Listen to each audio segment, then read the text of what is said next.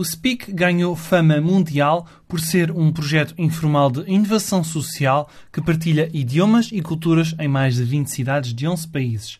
Só que o novo coronavírus trocou as voltas à startup liderada por Hugo Menina Guiar e obrigou a uma repentina mudança na forma de juntar a comunidade. Nos próximos 5 minutos, vamos contar-te como o Speak tornou-se num projeto totalmente online em poucos dias. Olá, sou Diogo Ferreira Nunes e estás a ouvir o primeiro especial do podcast das startups dedicado ao novo coronavírus e que conta com o apoio da comunidade 351.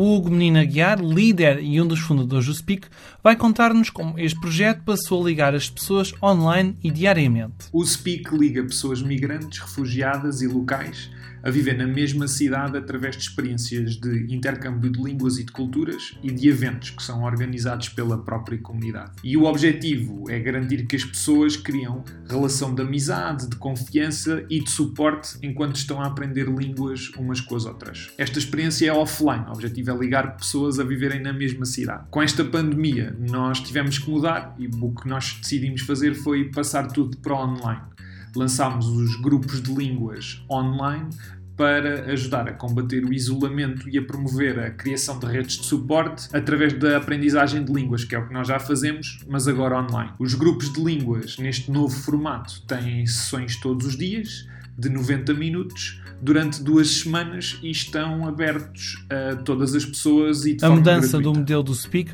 aconteceu em pouco mais de uma semana e teve em conta a ansiedade vivida por alguns dos participantes. Nós no Speak funcionamos ao nível de cidade, portanto, nós fomos fechando cidade a cidade conforme o vírus avançava.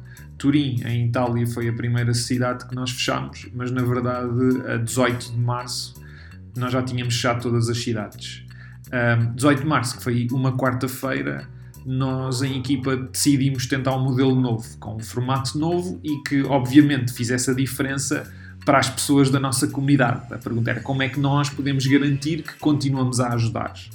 E a verdade é que os grupos mais vulneráveis estão agora, mais do que nunca, isolados e a atravessar sozinhos um período que é de incerteza e de ansiedade. E na segunda seguinte, dia 23, eh, lançámos um novo programa com nova metodologia, novos processos, nova plataforma web, novos manuais, novos materiais. Portanto, de quarta à segunda-feira, a nossa equipa e comunidade trabalhou isto tudo para conseguirmos lançar uh, este novo modelo que é de grupos de línguas online. Logo nos primeiros dias, houve 2 mil novas inscrições, entre as quais famílias de pessoas refugiadas em Portugal, Grécia e Síria. Nós estávamos inicialmente apreensivos, porque era a primeira vez que estávamos a lançar estes grupos online mas os resultados têm sido bons e têm-nos surpreendido uh, positivamente. Nós, nos primeiros dias, tivemos mais de 2 mil inscrições, e isto inclui pessoas que se inscreveram para aprender línguas,